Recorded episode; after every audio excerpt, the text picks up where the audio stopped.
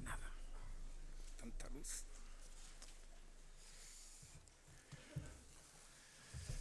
Hola, buenas tardes. Vamos a dar otro pasito adelante en esta historia de los orígenes de las actitudes o del pensamiento democrático en España. Y bueno, hoy toca un, asunto del que precisamente se cumplen 50 años, fue el año 56 y era por estos días, más o menos, estaba, estaba la Universidad de Madrid en plena ebullición y eso daría lugar a, unas, a una crisis política y a un cambio. Realmente fue el comienzo del cambio de la dirección política del mismo régimen de Franco. 1956 eh, eh, es una fecha que a todos los que han tratado de los 40 eh, años del régimen de Franco la sitúan como un momento crítico, un momento clave. Yo Mm, participo también de esa opinión.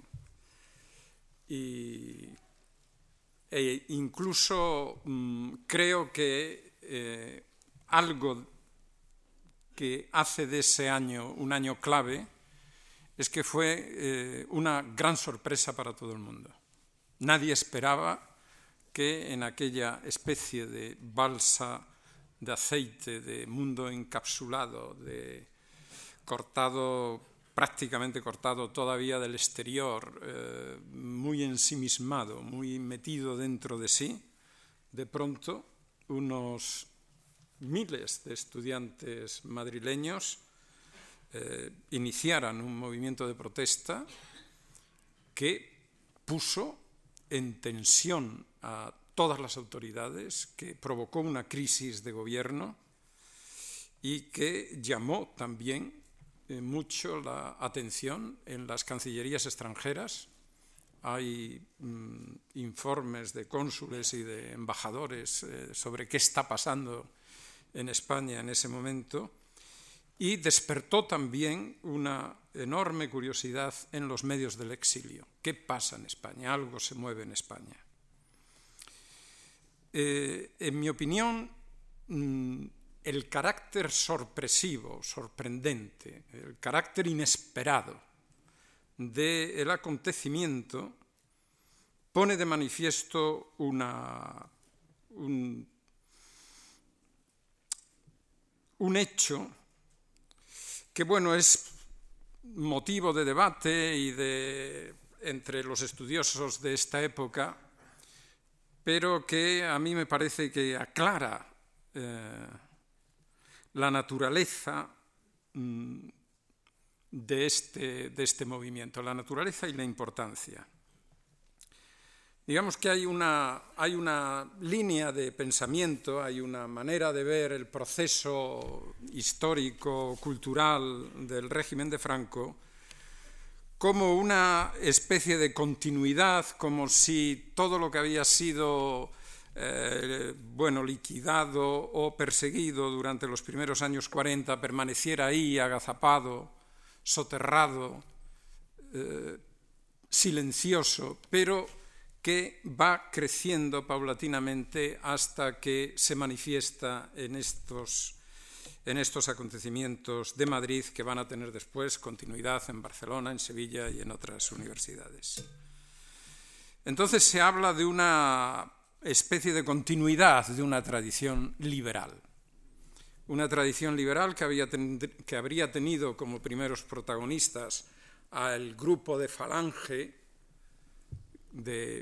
que había eh, en torno a Dionisio Ridruejo y a Pedro Laín y al grupo que se formó eh, durante la Guerra Civil y que después estuvo en la, en la revista Escorial, a los que se le han llamado falangistas liberales o formando una, dentro de Falange, formando un grupo que merecería ser llamado, como les llamó eh, José Luis Aranguren, eh, Falange Liberal. Y que hay también una dirección mm, católica dentro del mundo católico, más ya, ya ayer bueno, vimos que las fronteras entre el mundo de Falange y el mundo católico no eran fronteras abisales, ¿no? Eh, estaba, había mucha, mucha mezcla, formaban realmente un tejido. Pero bueno, los que se definían más como católico, que también ahí apareció a partir de 1945 y fue creciendo paulatinamente un tipo de catolicismo al que también se le llama liberal. Eh, y que va mm, fortaleciéndose durante los primeros años 50, a partir de la llegada de Ruiz Jiménez al Ministerio de Educación nacional y desde ese ministerio y con la llegada del grupo de los falangistas llamados liberales a los rectorados de las universidades, de las principales universidades españolas, que ahí hay, por tanto, una recuperación de una tradición y que, producto de la recuperación de esa tradición, habría ocurrido luego eh, lo que eh, ya es una ruptura y una ruptura con el régimen como se manifiesta en las protestas en las protestas universitarias. En mi opinión, mm, eso no eh, es así. Ni los falangistas eran liberales, ni estos católicos eran liberales en ese momento de sus biografías políticas e intelectuales. Cuando se analizan los debates en los que anduvieron durante los últimos años 40 y los primeros años 50, se verá que los temas que les están dividiendo, que están dividiendo, que son temas polémicos en la España de aquellos años, enfrentan a estos grupos a este grupo de falange unido cada vez más al grupo católico, los enfrentan a otro grupo que no tiene ningún reparo en eh, ser conocido como antiliberal y como antidemócrata porque piensan que el liberalismo y la democracia fueron mm, los causantes de todas las desgracias y de todas las desventuras españolas, que es el grupo que se está formando como herencia de lo que fue en la República Acción Española y al que llegan personas como Rafael Calvo Serer, Florentino Pérez Enviz y los que están en ese momento en el Consejo Superior de Investigaciones Científicas, en muchas cátedras universitarias, en el Ateneo de Madrid, en diversas universidades eh, de verano, en la Universidad eh, de Santander, pero también en la Rápida, y que tienen la característica común de ser miembros del Opus Dei. Los debates que enfrentan a estos grupos con los que han sido conocidos como liberales tienen dos momentos, dos momentos centrales. Un momento es cuando Pedro Laín publica España como problema. Ese es un libro clave para ver la trayectoria del grupo que se va a hacer cargo de la educación nacional a partir de 1951, con una presencia considerable, porque es el ministerio y son los rectorados de las universidades. La IN publica España como problema y, e inmediatamente el grupo en torno a la revista Arbor y este grupo que venía de Acción Española, eh, el, el líder el líder intelectual de ese grupo, que es Rafael Calvo Serer, va a publicar inmediatamente, como una respuesta inmediata, España sin problema. Ese es el primer gran debate que hay dentro de las fuerzas de los grupos que tienen cierto poder cultural en el régimen. Bueno, cierto, prácticamente la exclusiva, el monopolio del poder cultural. El segundo va a ser consecuencia de la llegada precisamente de Joaquín Ruiz Jiménez al Ministerio de Educación y de la llegada de Pedro Laín a el rectorado de la Universidad de Madrid, de Antonio Tobar de Salamanca, de Torcuato Fernández Miranda de Oviedo, etc. y tiene como expresión que eh, llenó la prensa durante ese tiempo, la prensa cultural, las revistas, eh, tiene como expresión un artículo de Dionisio Ridruejo que se tituló Excluyentes y comprensivos, en torno a la idea de excluyentes. Excluyentes eran los primeros, en opinión de Ridruejo, comprensivos eran él y la gente que estaba en sus mismas posiciones. Esos son los grandes, los dos grandes debates. 48, 49, 53, 52, 53 y en el 54 ya va declinando ese, ese gran debate. ¿Qué les había enfrentado? ¿Qué enfrenta a estos dos grupos? ¿Qué quiere decir Pedro Laín cuando vuelve otra vez a aquella vieja problemática del problema de España. Saben que esto se remonta a los, a, los estudios sobre la decadencia española, toda la literatura del 98 está con los madres de la patria, eh, Azaña eh, publica un folleto, El problema español, Ortega habla de eh, el problema es España, Europa es la solución. Y Laín vuelve a esa, a esa manera de abordar la historia de España planteando la cuestión con un título que tuvo un gran impacto en aquel momento, que es España como problema. El, grupo con el que eh, se estaban enfrentando dijo, pero bueno, otra vez, otra vez la historia de España como problema. ¿Es que vamos a volver otra vez a las andadas? ¿Qué se quiere decir con esto? ¿No hemos solucionado ya el problema de España? ¿No hemos tenido una guerra? ¿No hemos ganado esa guerra? ¿Cómo es posible que ahora un grupo de gente vuelva a plantear otra vez España como problema? Y entonces inventaron aquello de España sin problema. Y lo explicaron. España puede tener muchos problemas, pero no es ella un problema. El problema se solucionó el 1 de abril de 1939. El problema de España se solucionó en ese momento. ¿De qué hablaban? ¿Qué es lo que les enfrentaba? Eran intelectuales y tenían posiciones de poder cultural, es decir, dirigían ateneos, dirigían instituciones culturales. Eh, publicaban revistas, alimentaban el debate cultural. No era un erial aquello, no, no es verdad, había, había una producción literaria, cultural, importante. Pero ¿de qué hablaban? Y de lo que hablaban era de una cuestión relacionada con la política cultural. ¿Qué hacemos con el pasado? ¿Qué hacemos con el pasado? Si en el pasado está gente como Machado, que muere en Francia exiliado, si está gente como Unamuno, como Baroja, como Azorín, si en el pasado está la generación del 98 a la que Laín había dedicado un libro interesante, importante, que fue muy leído. Si en el pasado hay una tradición que se remonta al siglo XIX, en la que está Larra, o en la que están pensadores que eh, no han seguido ese tronco central del pensamiento español que podía tener sus eh, hitos en Balmes, Donoso y Menéndez Pelayo. ¿Qué se hace con ellos?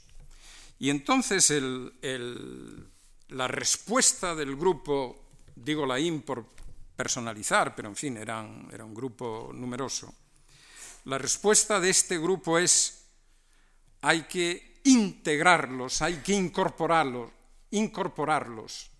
Una vez depurados sus errores políticos, una vez corregidos sus extravíos políticos, hay que incorporarlos al ser nacional. Ellos son tan España como nosotros. Es verdad que se extraviaron, es verdad que el camino que siguieron hacia el liberalismo, hacia la democracia, trajo como consecuencia males para España, pero es que hay mucho más en ellos, hay mucho más. Hay lo que un nacionalista dice amor a España. Ellos amaron a España.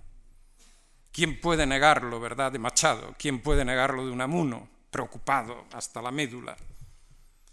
¿Quién podría negarlo de toda la generación del 98 y de la generación posterior? ¿Eh? De esa pléyade de poetas que tuvieron que salir.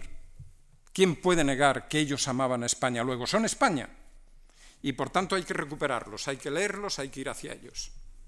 Y esto creó una fortísima tensión en los medios eclesiásticos y en el grupo que había dado por liquidada esa, esa, esa tradición. Esa tradición había sido vencida y no tienen derecho a la existencia. Menéndez Pidal, que era del 98 y que era bueno, que era un liberal, estructural, ¿eh? publicó un prólogo a la historia, a la historia que él dirigía, que se titulaba España en la historia, en el que venía, venía a proponer, porque era un prólogo con una intención política clara, ¿eh? que España, desde los tiempos de Indíbil y de los primeros pobladores estaba dividida, estaba escindida en dos. Y que el ser español era estar dividido en dos. Y que formaba parte, formaba parte de la, no ya de la historia, sino de la naturaleza, casi de la, de la sustancia española que había dos Españas enfrentadas pero que la solución de ese enfrentamiento no podía ser que una exterminara a la otra, sino que tenían que entrar en relación una con otra, tenían que reconciliarse, tenían que aportar cada una al tronco común. Ese prólogo se escribió en 1948 y le valió a Menéndez Pidal ataques furibundos, porque pretendía recuperar una parte de España como si esa parte fuera realmente España. Hoy puede sorprender, eh, hoy puede sorprender, pero hay que trasladarse a los finales de los años 40 y primeros 80 y mm, entender que de lo que se venía era de una guerra civil en la que el adversario no era España, era la anti-España y todo lo que el adversario representaba era digno de ser liquidado, digno de ser exterminado. Entonces, si mantienes la percepción del pasado como que toda la tradición liberal es extranjera y por ser extranjera ha atentado contra el ser de la nación y al atentar contra el ser de la nación ha provocado desgracia sin cuento, entonces no puedes darle cancha así vengan arrepentidos o, reconociendo sus extravíos políticos. No le puedes dar cancha. Eso, eso nos va a producir. Ojo con la mano tendida, decían los jesuitas desde Razón y Fe. Mano tendida, ah, mano tendida, pero que vengan arrodillados, ¿eh? que vengan pidiendo perdón, que vengan reconociendo la culpa. ¿eh? Ojo, porque esto es volver otra vez a actitudes liberales que tanto nos han tanto daño nos han causado. Y se interpretó esta actitud como una actitud liberal. Y fueron atacados por liberales. Pero esa actitud no es una actitud liberal. Es una actitud de incorporación a un tronco común del que quien incorpora guarda naturalmente la llave y dice qué puede ser incorporado y qué no puede ser incorporado del otro. Es claro este, a este respecto eh, Dionisio Ridruejo cuando propone ir al rescate de Antonio Machado. Había que salir al rescate porque Antonio Machado se había extraviado. Se había extraviado en manos del enemigo y teníamos que rescatarlo. Y le hacen un homenaje a Antonio Machado en el año 49 en la revista Cuadernos Hispanoamericanos. Hay un homenaje, hay un número dedicado a Antonio Machado. Escriben ahí, pues todos ellos. Ninguno se refiere a las opciones políticas de Antonio Machado. Antonio Machado es alguien que busca a Dios sin tener plena conciencia de que el objeto de su búsqueda es Dios. Antonio Machado es un hombre mm, profundamente religioso. Antonio Machado, bueno, se resaltan valores de Antonio Machado, pero en ningún caso, en ningún caso se habla de Antonio Machado como fue en su vida. Eh, el liberal reconocería al otro en la plenitud de su ser. Una actitud liberal es reconocer plenamente al otro. Esa es la actitud liberal. Esa es la actitud de un liberal desde que el liberalismo existe. Si yo, por incorporar a otro, le despojo de una importante parte de lo que él fue y lo incorporo a un proyecto de construcción nacional, estaré teniendo una actitud, como decía Ridruejo, comprensiva. Voy a intentar comprender las razones que le llevaron a ser enemigo mío. Y voy a leerle. Y voy a intentar mm, todo aquello que yo encuentro que comulgo con ello, voy a intentar hacerlo mío. Es una actitud de comprensión. Si quieren ustedes, es una actitud en un católico de caritativa, pero no es una actitud liberal. Eso no es el liberalismo.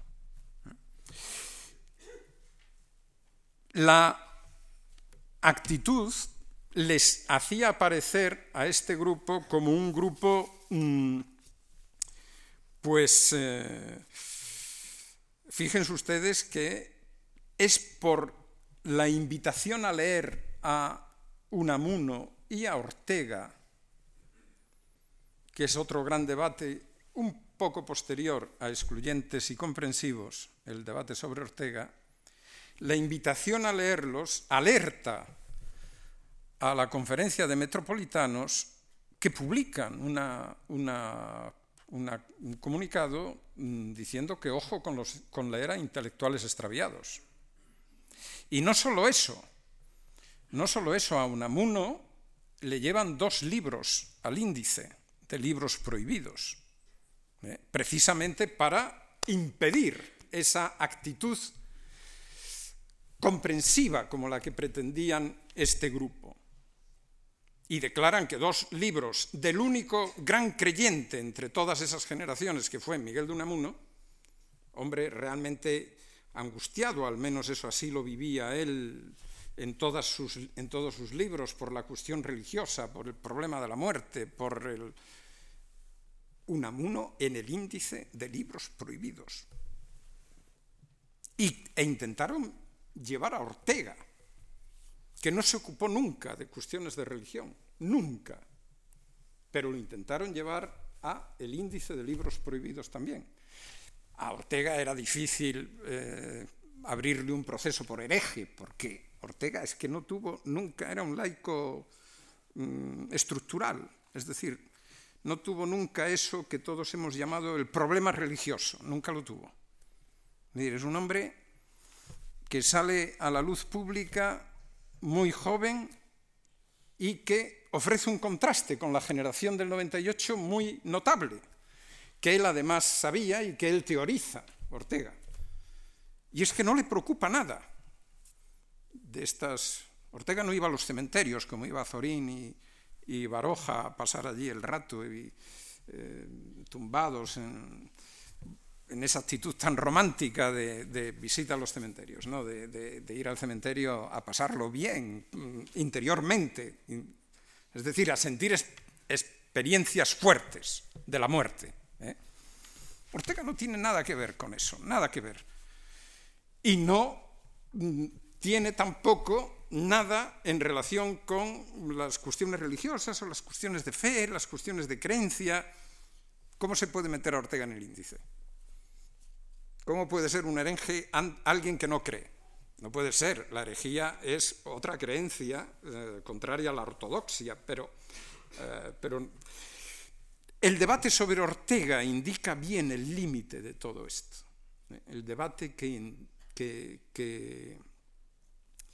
que, se tiene a partir de 1954, cuando el grupo quiere darle a Ortega algo de cancha y que Ortega tenga también una plataforma para, para expresarse.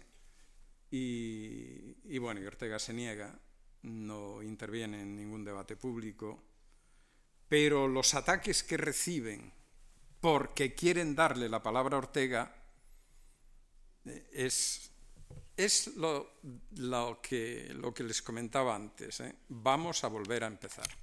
Este es el, estas son las polémicas.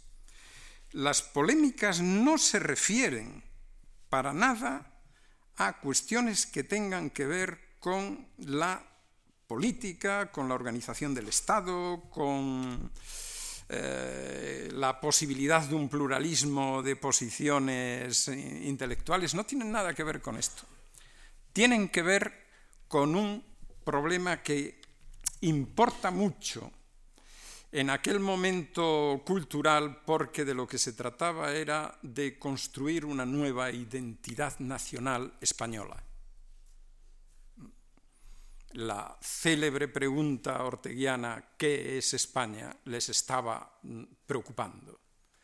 Y esa identidad nacional española sí aceptaba las corrientes, por muy depuradas que vinieran, ¿eh? las corrientes que los que habían, estaban construyendo ese Estado entendían como disolventes de la unidad cultural, como disolventes de la idea de la patria, o bien como pesimistas, como eh, ideas eh, que había que, que, descartar en esa construcción de la nueva identidad española, si se eh, tendía la mano a ellos, pues podíamos estar otra vez volviendo a las luchas de siempre, volviendo otra vez al problema de las dos Españas, volviendo otra vez a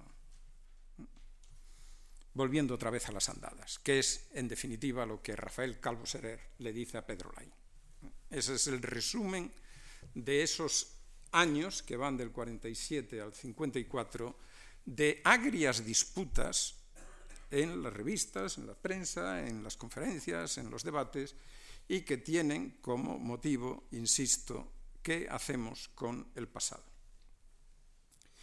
Esa disputa no pone en cuestión, y todos se encargan de aclararlo, no pone en cuestión el resultado de la victoria. Es decir, no pone en cuestión al régimen, no pone en cuestión eh, la línea central de lo que ha ocurrido en los 20 años anteriores. Nunca se pone en cuestión. La meditación para el 1 de abril de Dionisio de Ridruejo en medio de ese, de ese combate es de nuevo una defensa de esa, de esa fecha. La fecha eh, tiene sentido sigue teniendo sentido para ellos. La guerra sigue teniendo sentido. El resultado de la guerra sigue teniendo sentido. La cuestión está, ¿qué sentido tiene?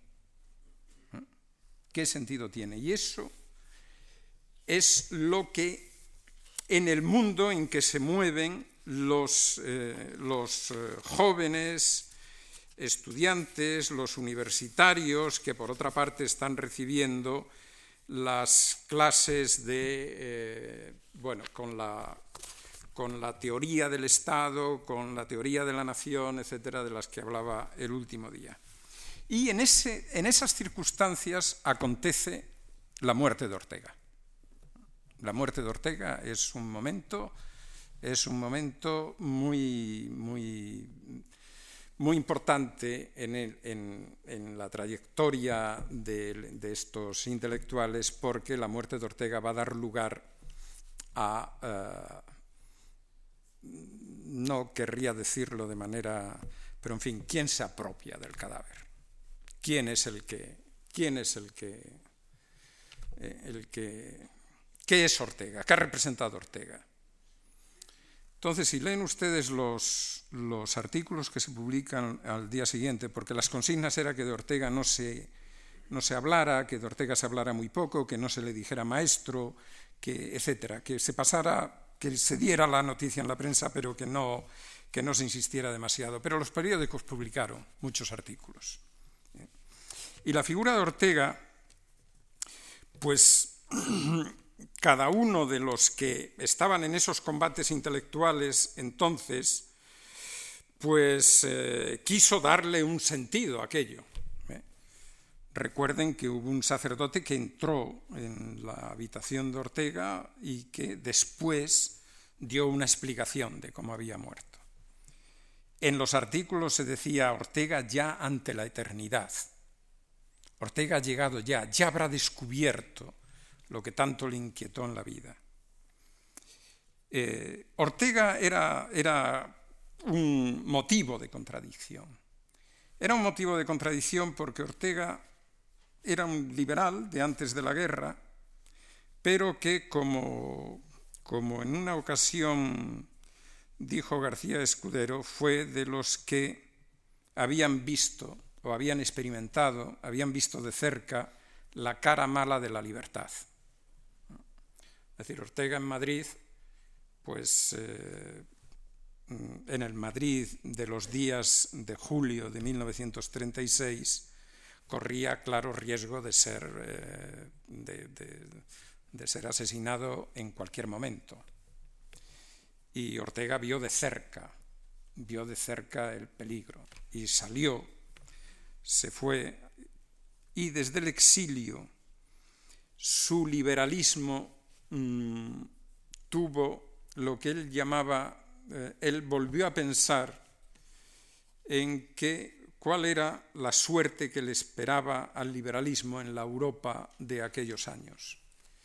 Y entonces Ortega eh, explicaba que para el liberalismo no cabía más futuro que el sufrir lo que él llamaba un destiñimiento, es decir, que perdiera mucho tinte con objeto de atemperar el autoritarismo. Él no veía otro futuro que el triunfo de los totalitarismos y que la suerte que le quedaba al liberalismo era simplemente atemperarlo que podía, podía jugar ese papel.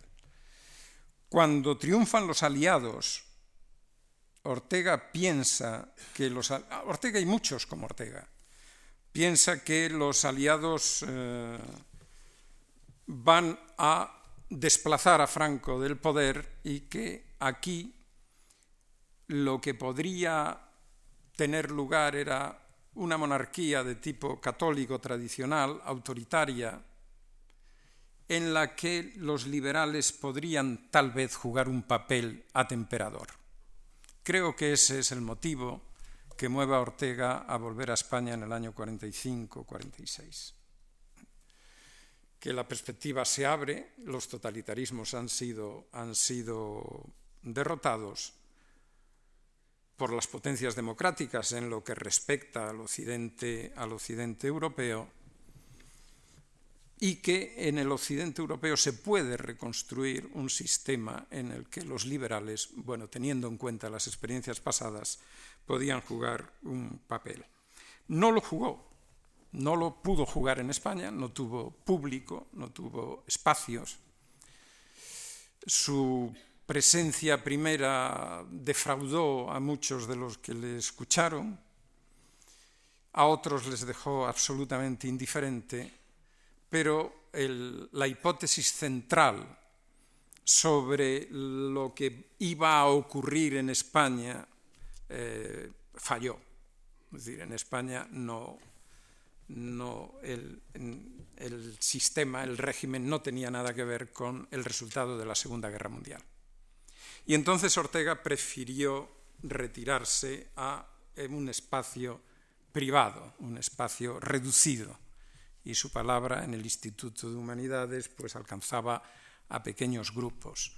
Pero cuando Pedro Laín, desde el rectorado, le invita a eh, reincorporarse a la cátedra, la conversación probable que tuvo con Pedro Laín es, mire usted, eh, yo le agradezco mucho esa invitación, pero usted comprenderá que si por lo que yo digo en la cátedra recibo ataques en la prensa, en la radio, en los medios de comunicación de entonces, y yo no puedo responder, pues prefiero no oír. Con lo cual estaba diciendo, es que aquí no se puede, mm, no hay espacio para un debate público. Y Ortega no fue, no se reincorporó a la universidad. Sin embargo, en el momento en que muere se produce una, una movilización, van las autoridades al entierro, van, tiene un entierro, bueno, pues como, como, si hubiera, como si hubiera sido una gran figura en aquellos años, y se le hace, se le hace unas, eh, unos... Eh, bueno, homenajes y honores y, y en la universidad este, este entierro que se le dedica a Ortega empieza a remover a los grupos más activos, un pequeño grupo que había sido organizado durante ese verano por Jorge Semprún y en el que había bueno, gente que venía, que venía pues de, de organizaciones católicas o de organizaciones de falange, pero que están en tránsito hacia el Partido Comunista, es un pequeño, realmente un pequeño grupo de gente, y con falangistas de la protesta y con católicos también de la protesta, se eh, organiza un entierro laico para Ortega. Es decir, que bueno, Ortega se ha enterrado, se ha enterrado en manos de eh, gente que no tiene nada que ver con la historia intelectual de Ortega y a Ortega lo vamos a enterrar otra vez. Hay un homenaje universitario en San Bernardo, en ese se lleva una corona habla la gente, habla Diamante, hablan los que están organizando López Pacheco, los que están organizando el acto. Aquello se engrosa, se va añadiendo gente y deciden ir a la sacramental de San Isidro, que era donde se había enterrado, habían enterrado Ortega, y deciden ir en procesión, con la corona y incorporando en el camino, habían visto qué camino era el mejor para que eh, todo Madrid se enterara de que se estaba haciendo aquello. Y entonces quieren hacerle a Ortega un homenaje en el que ponen José Ortega y Gasset liberal. Es un liberal, es el filósofo español liberal. Y van a hacerle el homenaje laico, es decir, que toman los dos puntos que ellos pensaban que habían sido maltratados en el entierro oficial que se le había, que se le había dado. Y ahí empieza, porque el, el grupo, como digo, sale, eh, hay policía enfrente de la, de la salida principal de, de la Universidad de San Bernardo, salen por la calle de atrás y van por Sol, atraviesan Sol, siguen hacia arriba hasta desembocar, eh, atravesando todo Madrid, a la Sacramental de, San Isidro. La policía está asombrada, no saben, no tienen, no tienen órdenes, hay muchas estudiantes, eh, muchas eh, chicas, mujeres, la policía no ataca una, especie de procesión con tantas mujeres y tantos hombres eh, allí pacíficamente de camino, Y eh, es la primera manifestación que hay, que hay en el régimen, 20 años después. Es la primera manifestación de, que pasa por las calles, que se va engrosando. Ortega es Ortega, vamos al homenaje a Ortega, vamos al entierro laico de Ortega, y se descubre entonces que hay una capacidad de movilización de los estudiantes, que los estudiantes pueden ser movilizados. Es decir, que la Universidad Español, la Universidad madrileña en este caso, está en un estado de eh, protesta. De protesta porque, eh, bueno, han prohibido eh, unos congresos que se iban a celebrar. De protesta porque, como ya desde antiguo se decía en relación con el SEU, porque están hartos de SEU. Eh, porque están hartos de una organización obligatoria que les encorseta, que los sindicaliza a todos y que no hay una expresión de ellos, ni hay votaciones, ni hay representantes. Descubren, por otra parte, que el ámbito de la protesta puede trasladarse a la calle, es decir, que la calle empieza a tener otra vez la ocupación de calles empieza a tener otra vez mm, interés. La vida en la República había sido una vida de política en la calle. En la República las manifestaciones había una memoria de una memoria todavía viva. ¿eh? La República estaba cercana, no es, tan, no es tanto tiempo. Y la República, la calle, era el lugar de la política con la guerra y con la posguerra, las calles eran lugar de tránsito. Si uno se paraba demasiado tiempo en una calle con un grupo de gente, corría, corría riesgo. La calle no era lugar de encuentro, no era lugar de... Las calles, lugares de encuentro, vuelven a, tardar mucho tiempo en aparecer. Y entonces ese clima, de, ese clima, esa posibilidad de salir a la calle, de expresar la protesta, de, de decir que, que, en fin, de, manifestarse, de manifestarse en contra, eso que ocurre en octubre de 1955 se sigue alimentando hasta que se produce la prohibición del Congreso Alternativo, eh, que iba a ser un Congreso de Estudiantes para el que eh, había elecciones en los, en los distintos departamentos de delegados a ese Congreso y como salieron muchos delegados que no eran del SEU, el Congreso se puso, el Congreso se, se prohibió. La prohibida del Congreso dio lugar a la firma del primer manifiesto que se circula entre estudiantes y que en unas horas recoge 2.000 firmas. Esta recogida de 2.000 firmas le da la eh, dimensión a quienes están organizando este, este acto, les da la, dimensión, la extensión de la protesta. Y la extensión de la protesta se refiere a que los estudiantes, en este manifiesto primero, a que los estudiantes no tienen representación. Es decir, de pronto aparece una reivindicación democrática en un manifiesto. No se trata ya de, protestar porque no hay maestros o porque las condiciones de la universidad son deplorables o porque las salidas de los universitarios son eh, muy precarias. Se trata de una protesta por falta de representación. Y esa protesta por falta de representación es una protesta que se tiene que expresar ya en un lenguaje de democracia. Es decir, se pide un derecho propio de las democracias. No se quiere al SEU, lo que se quiere es que los estudiantes se puedan organizar libremente con sus representantes.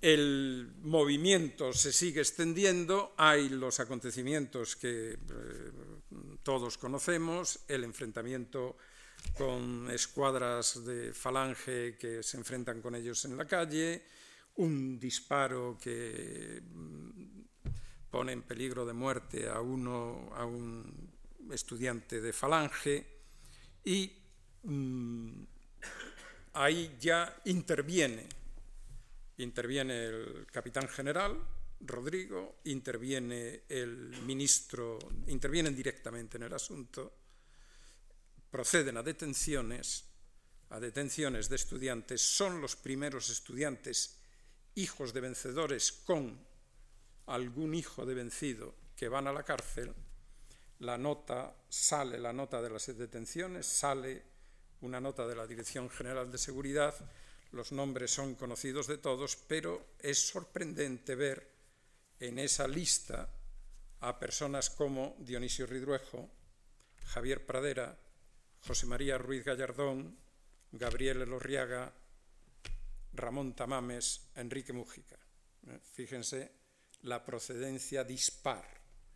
La policía no entiende bien qué ha pasado, no saben qué está ocurriendo, pero lo que pone esta, esta reacción gubernamental en movimiento lo que potencia es que eh, toda, la, toda la organización universitaria y más allá de la organización universitaria, la misma política tiene unos momentos de crisis que también es la primera crisis que va a sufrir el régimen por no una crisis por eh, disputas entre las distintas facciones, sino una crisis que le viene del exterior, cosa que Franco simplemente no puede soportar.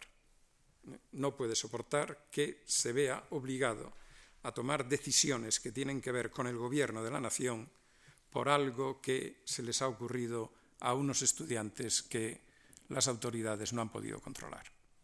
Y sobre la marcha se destituye a Joaquín Ruiz Jiménez como ministro de, Educación para compensar en aquellos juegos de equilibrios, se destituyen también a eh, Raimundo Fernández Cuesta, que era el ministro secretario general del movimiento, y se inicia una crisis política que no se va a cerrar hasta el año siguiente, con la crisis ya definitiva de 1957 en la que entran en la que ya hay un cambio más amplio de gobierno y en la que entran por primera vez ministros que después serían conocidos como tecnócratas.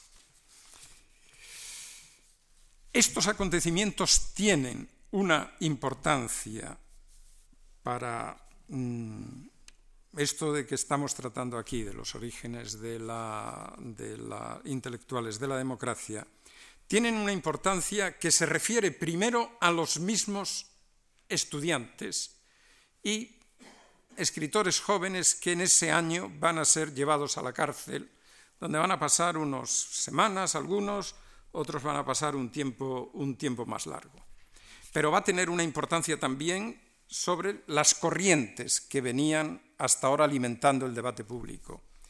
Van a tener una importancia sobre las relaciones que empiezan a establecerse entre los intelectuales de España y los españoles en el exilio. Y eh, finalmente va a tener también una importancia que va a ir creciendo con el tiempo sobre eso que llamamos liberales, el grupo de liberales, que, va, que van a empezar a salir también del ámbito privado aquel en que se habían, en que se habían refugiado. En relación con los estudiantes, si se leen los manifiestos que se publican en la Universidad de Madrid y de Barcelona, en ese periodo de tiempo y se atiende al lenguaje en el que están escritos, es evidente que ahí ha aparecido algo radicalmente nuevo. Lo nuevo que hay en esos manifiestos es, ante todo, una recusación de los maestros y de la doctrina recibida. todos los manifiestos ponen de relieve que los estudiantes se han sentido engañados por lo que se les ha contado. La historia que se les ha contado es una gran mentira, dicen. Es una gran mentira porque esa historia trata de una gran nación que recupera su, su ser, que, etc. Y lo que ellos están viendo en la realidad es pobreza, miseria, gente, enfermedades, sufrimientos que no concuerdan con ese discurso recibido. Es también una mentira porque se les ha contado como una cruzada de salvación, dicen, ¿eh? estoy resumiendo el contenido de estos manifiestos, como una cruzada de salvación, lo que en definitiva fue un golpe militar que no ha solucionado ninguno de los problemas que tenía planteados España.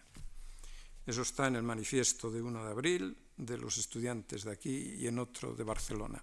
Los lenguajes son muy parecidos, aunque no hubo contacto entre unos y otros, son muy parecidos.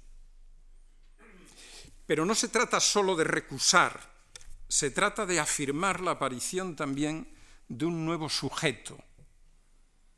Hasta ese momento la historia era vencedores y vencidos. ¿Y qué se hace? ¿Qué hacen unos con otros? ¿Qué hacen los vencedores con los vencidos? A partir de ese momento, estos estudiantes, sobre todo en un, en un manifiesto que es quizás el que más el que, el que más eh, eh, acentúa esta dimensión de la protesta, en ese manifiesto ya vencedores y vencidos forman parte de un mismo sujeto colectivo que se llama nosotros. Y por primera vez aparece esta expresión, nosotros hijos de los vencedores y de los vencidos. Estamos de acuerdo en. ¿eh? De manera que un sujeto nuevo aparece ese sujeto se reconoce como hijos de, pero no aceptan la división en vencedores y vencidos, porque reconstruyen el sujeto plural nosotros. No dicen nosotros los vencedores y ellos los vencidos, estamos de acuerdo. ¿Eh? Dicen nosotros hijos de. Insisto insisto en esto porque me parece que, es una nueva, percepción. Esto no tiene nada que ver con la lección anterior. Esto es una creación, es una nueva posición. Eso indica que ha habido trato entre ellos y indica que han descubierto un lenguaje en el que era posible entenderse e indica que se disponen a emprender un camino juntos sin que sobre la dirección emprendida tenga ningún peso el que vengan de familia de vencedor o de familia de vencidos. Este me parece que es el fulcro de la democracia española, ese, reconocimiento. Ahí es donde está anclada, ¿eh? porque eso va a progresar luego, eso se va a extender en los años 60 en los años 60 es normal ya en los medios de la disidencia o de la oposición, pero no era normal antes, al contrario. ¿eh? Y aquí sí hay ya un, anclaje del que partir. Digo que además de en, esta misma generación, claro, lo que ha acontecido llama la atención, llama la atención en todo el mundo. ¿eh? No, no es una no es una exageración, llama la atención. Y esa atención tiene, bueno, tiene repercusiones.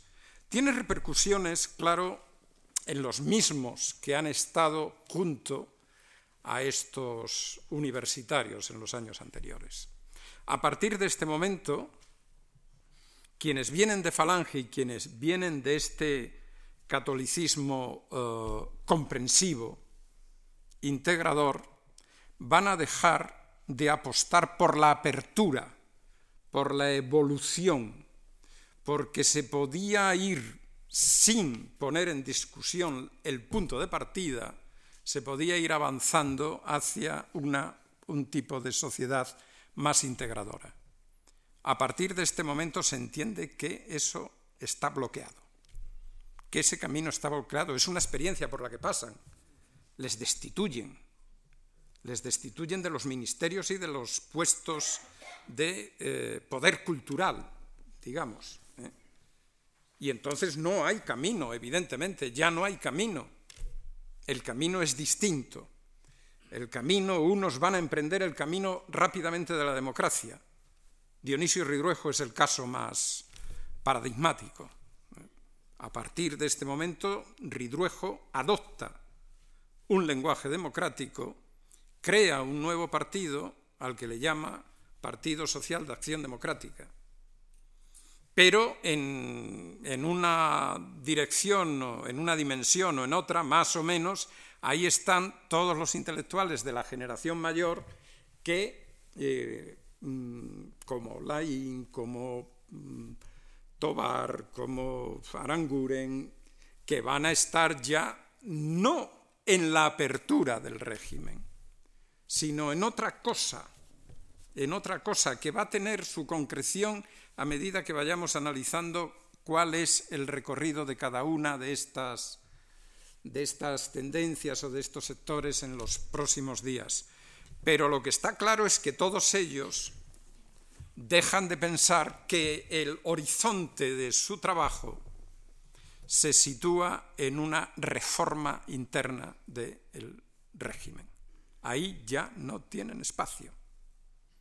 No pierden espacio en la sociedad, ¿eh? no pierden las cátedras. Van a perder las tres en el año 65, pero la mayoría sigue en la universidad. No pierden la posibilidad de publicar, no pierden su presencia, pero la presencia ya no es una presencia política, ya no son intelectuales militantes como eran antes. Ya han dejado ese esa carga de la militancia la dejan y van a emprender caminos que mm, veremos. Pero la, la, repercusión, como decía antes, también afecta a medios del exilio.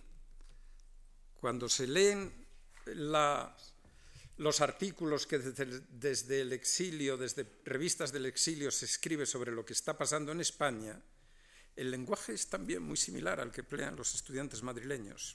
La guerra ha terminado, esto es otra cosa nueva, hay que iniciar la comunicación con estos medios. Hay un debate un poco anterior sobre la posibilidad o no de tender puentes entre el exilio y entre intelectuales del exilio e intelectuales de dentro. Ahora ya la comunicación empieza a ser más fluida, los puentes empiezan a tenderse, se habla, hay una comunicación, se habla hasta el punto de que en seis años va a tener lugar esa famosa reunión de Múnich en la que se encuentran pues, eh, gente que viene de la disidencia con gente que viene del exilio y que logran llegar a acuerdos programáticos que no van a tener una aplicación práctica inmediata, pero el solo hecho de que se logre en 1962 provocó otra, otro de los momentos críticos en, la, en el gobierno, otra crisis de gobierno y otro, eh, a partir de 1962, otros, otros cambios. ¿En qué más hay una, repercusión de estos, de estos acontecimientos? Pues lo va a ver en la política de los partidos de oposición. Los acontecimientos cambian la política de oposición. La política de oposición antes era una política que estaba basada también en, en los campos en los que la guerra había dejado a unos o a otros. Es verdad que hubo intentos, pero muy, muy limitados y muy reducidos a personalidades. El intento, el primer intento por encontrar una fórmula en que vencedor o vencido no significara, sino que entre unos y otros proponían una alternativa, es el acuerdo al que llegaron Indalecio Prieto y Gil Robles. Pero eso no tuvo repercusión en las políticas de los partidos. Esto va a tener, la va a tener por una resolución, en principio, por una resolución que adopta el Partido Comunista de España en 1956, unos meses después de los acontecimientos de febrero en Madrid, una resolución que es conocida como la de la resolución sobre la reconciliación nacional, en la que reproducen en buena medida eh, los mismos elementos que aquí se habían eh, puesto en juego. Es decir, la guerra ha terminado, no se puede hacer la guerra, la política, con la guerra permanentemente presente, los campos eh, empiezan a difuminarse, ha llegado una nueva generación, esta generación no tiene responsabilidad en la guerra, esta generación es aparte de la guerra y la política tiene que ser una política en la que tenemos que partir de una amnistía sobre lo que pasó en el pasado, sobre lo que ocurrió en la guerra y en la inmediata posguerra y tenemos que encontrar la manera de formular una política en la que esa división no sea decisiva, no marque, no marque el camino. Le pasa lo mismo a otros exiliados del exterior. Le pasa también al Partido Socialista en el exterior. A partir de este momento, las relaciones con los grupos demócrata cristianos que se van a ir formando, los grupos que vienen de el bando de los vencedores, eh, van a empezar a entrar en negociaciones políticas con los grupos que están en el exilio, se forma la Unión de Fuerzas Democráticas. Habrá muchos de estos intentos. A partir de este momento es lo habitual que entre la oposición y la disidencia se establezcan relaciones, tanto desde el punto de vista intelectual como desde el punto de vista político, esas relaciones sólo se podían mantener empleando un lenguaje de democracia. No es posible relacionarse con el enemigo, por decirlo en términos de Smith. Eh, eh, no es posible relacionarse si previamente no deja de ser enemigo. Es decir, si yo no lo acepto en su realidad y eso es lo que empieza a ser habitual a partir de los acontecimientos de Madrid. Es habitual entre demócratas cristianos, es habitual entre comunistas, es habitual entre liberales, es habitual entre socialistas y es habitual también entre nacionalistas, sean catalanes o vascos, que empiezan también a incorporarse a este mismo, a este mismo clima es un clima, en un primer momento, pues eh, reducido, no afecta a grandes sectores, pero es el clima donde se va fraguando esa nueva cultura democrática. Es ahí, en ese clima, donde se va fraguando la nueva cultura democrática. Cada uno tuvo un camino. ¿eh? Aquí pues intentaré trazar en las próximas eh, ocasiones en que nos encontremos, si ustedes todavía tienen paciencia para, para seguir aquí en estos encuentros, vamos a, a seguir el camino de algunos de ellos. Vamos a seguir pues el camino de muchos católicos, de muchos liberales, de muchos que van a aparecer a partir de este momento, van a aparecer todavía de manera clandestina, pero ya se va sabiendo, eh, de muchos marxistas, que es una nueva planta que surge, que empieza a surgir a partir de ahora y que hasta ahora no había tenido realmente una presencia en la vida intelectual española, no había tenido una presencia eh, perceptible. Y van a esas tres corrientes nos ocuparán los próximos días y vamos a ver cómo se va formando, se va formando ese cimiento en el que, eh, que no es suficiente, no es suficiente para poner un límite al régimen, pero va a cambiar por completo la política a partir de los primeros años 60. El ámbito de la política cambia eh, muy significativamente eh, desde el año 59 por medidas que toma el mismo gobierno después de las crisis suscitadas por esta nueva realidad, pero también por la que van a tomar, mm, no solo por las medidas que toma el gobierno, sino por la, la tremenda tormenta por la que pasa la Iglesia Católica con el Concilio Vaticano II, el cambio que se produce en las políticas de la oposición a partir de esta nueva eh, distribución del terreno de la política y que bueno, van a ir creciendo hasta el momento de la transición y las vamos a acompañar en ese, en ese crecimiento. Por hoy, muchas gracias y nos vemos el martes, si ustedes lo tienen abierto.